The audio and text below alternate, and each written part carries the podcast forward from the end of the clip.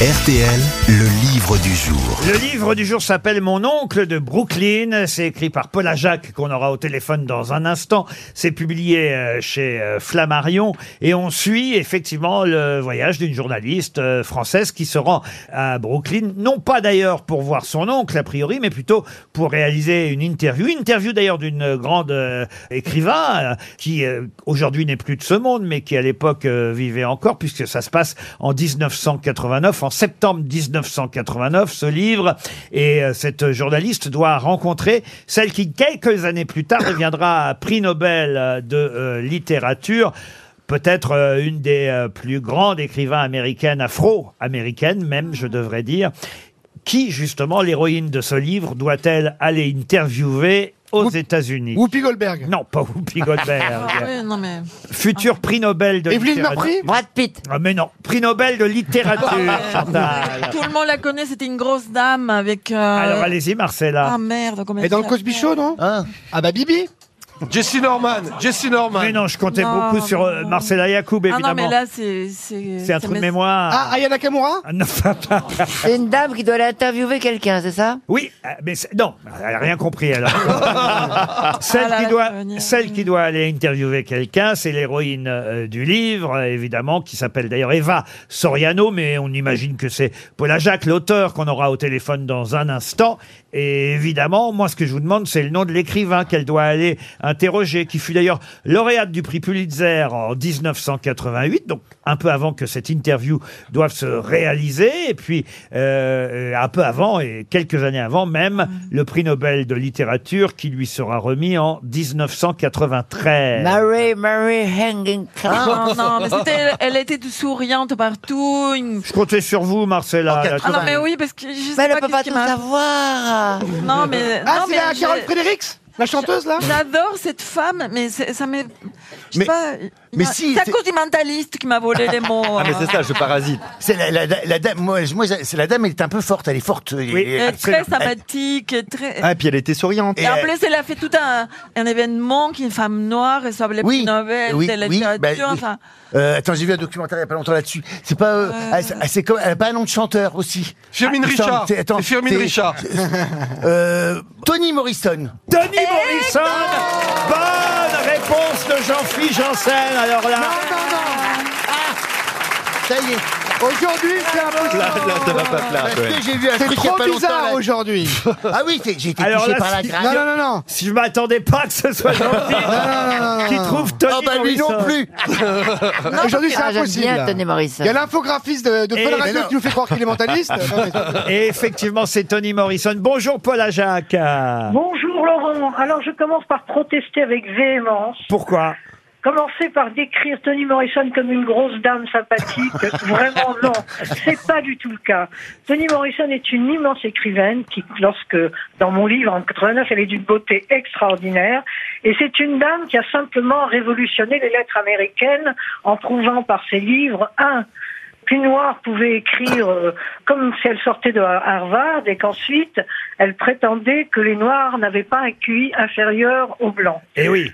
Voilà, donc c'est une, Une rêve- personnalité extraordinaire et c'est du reste la seule femme noire qui ait obtenu le prix Nobel Et, jusqu'ici. et je comptais bien sur vous, évidemment, pour en parler mieux que Monsieur Janssen. Est-ce que c'est vous, la journaliste, d'ailleurs, Paul Jacques Bah, c'est un peu de moi, un peu beaucoup, un peu pas beaucoup, mais bon. Euh, vous savez, j'ai mis euh, mon expérience de journaliste, mais il y a beaucoup de choses qui sont inventées dans ce livre. J'imagine. Notamment, je n'ai pas un oncle qui, par excès de religiosité orthodoxe, a tué sa femme dans un incendie. Voilà. Mais j'ai brodé, j'ai voulu écrire un livre finalement sur les deux communautés qui avaient toutes les raisons de s'entendre et de faire commune, cause commune contre le racisme aux États-Unis. La communauté afro-américaine d'un côté et la communauté juive orthodoxe de l'autre. Juive en général, juive Oui, en général. juive en général, mais là, votre famille, enfin la famille de l'héroïne, c'est euh, effectivement la communauté euh, juive orthodoxe, Oui, au point oui. qu'il ne touche pas la chaudière, euh, qui Eh va, oui. qui va exploser, et d'où le fait que cet oncle, l'oncle de Brooklyn, c'est le titre du livre, soit à l'hôpital. J'essaie d'expliquer un peu hein, le livre, Paul Jacques, hein, pardon. Mais absolument. Je suis partie d'un fait réel quand même, parce qu'on n'invente rien par hasard. c'est que le plus jeune frère de ma mère, je suis né en Égypte, qui était en Égypte un vrai playboy, champion de basketball, il arrive aux États-Unis, nous sommes expulsés d'Égypte, et d'un coup, il y a euh, toutes 800 familles juives, euh, euh, euh, qui deviennent complètement ultra-orthodoxes. Et ce phénomène m'avait tellement surpris que je me suis appuyée sur un vrai fait divers d'un religieux qui portait le même nom que ma mère, du reste, dans cette communauté qui, euh, qui, qui, qui a, qui a raconté, enfin, à qui il est arrivé ce que je raconte dans le générique. Alors, Ah, mais moi, je n'ai rien compris. Il y a autre chose que j'ai découvert dans ce livre, Paul Ajac, Oui. parce qu'évidemment que vous servez de votre métier de journaliste, d'écrivaine, mais aussi de critique euh, Oui. et, et productrice radio que vous avez longtemps été, faites partie aussi euh, du jury euh, du prix Femina. Mais à un moment donné, vous parlez d'Arletty. Alors là, je n'en reviens Ah pas. oui. Et ça, Ah oui. j'imagine que c'est vrai, euh, ce Ah, c'est complètement vrai, Laurent. C'est- que j'ai même l'enregistrement à la radio. hein, C'est-à-dire que vous allez interviewer euh, Arletty, vous sonnez, dites-vous timidement, hein, je lis le passage du livre à la porte de l'appartement euh, d'Arletty rue Ré- Rémusat, non Oui. loin de la maison de la radio où vous travaillez d'ailleurs. Euh, vous dites, euh, elle m'avait ouvert sans s'enquérir de mon nom, preuve que j'étais attendu. Son visage encore parfait s'entourait d'un bandeau à la Simone de Beauvoir et ses mouvements étaient étonnamment précis pour une aveugle. Alors qu'elle poussait les portes de son salon, elle m'a désigné un fauteuil. Je passe quelques lignes et vous dites, elle s'est répandue en féroce diatribe contre les juifs à la Ah tête ouais. du cinéma, de la presse et du gouvernement de François Mitterrand. On est donc, j'imagine, dans les années 80. Et, et vous dites qu'au lieu d'arrêter le magnéto, vous avez rapproché le micro de sa bouche haineuse et vous lui avez dit, Madame Arletty, je suis juive. Et Arletty vous a répondu, Ah, vous êtes juive C'est bien, c'est très bien. Ah oui, qu'est-ce qui est si bien D'avoir le courage de l'avouer, vous dit-elle. Oh là. Putain, non mais le coucher avec un nazi C'est- Oui, mais Et- ça, c'était bien avant. On pourrait Oui. penser qu'elle ne- n'avait plus les mêmes, les mêmes pensées à cette époque-là, Ah dans les oui. années 80. Et vous concluez, en revanche, le courage avait manqué à mon producteur au point d'amputer de mon entretien tout ce qui pouvait fâcher. Ça n'est pas passé à la radio, en fait. Non, mais j'ai gardé quand même l'enregistrement. Je dois vous dire, Laurent, que je suis arrivée pétrie d'admiration pour cette immense actrice qui perd tout le monde se souvient des enfants du paradis et que le début de l'entretien était un véritable régal parce qu'elle parlait avec une voix émerveilleuse de son enfance euh, dans les faubourgs parisiens, de, ses débuts dans le cinéma.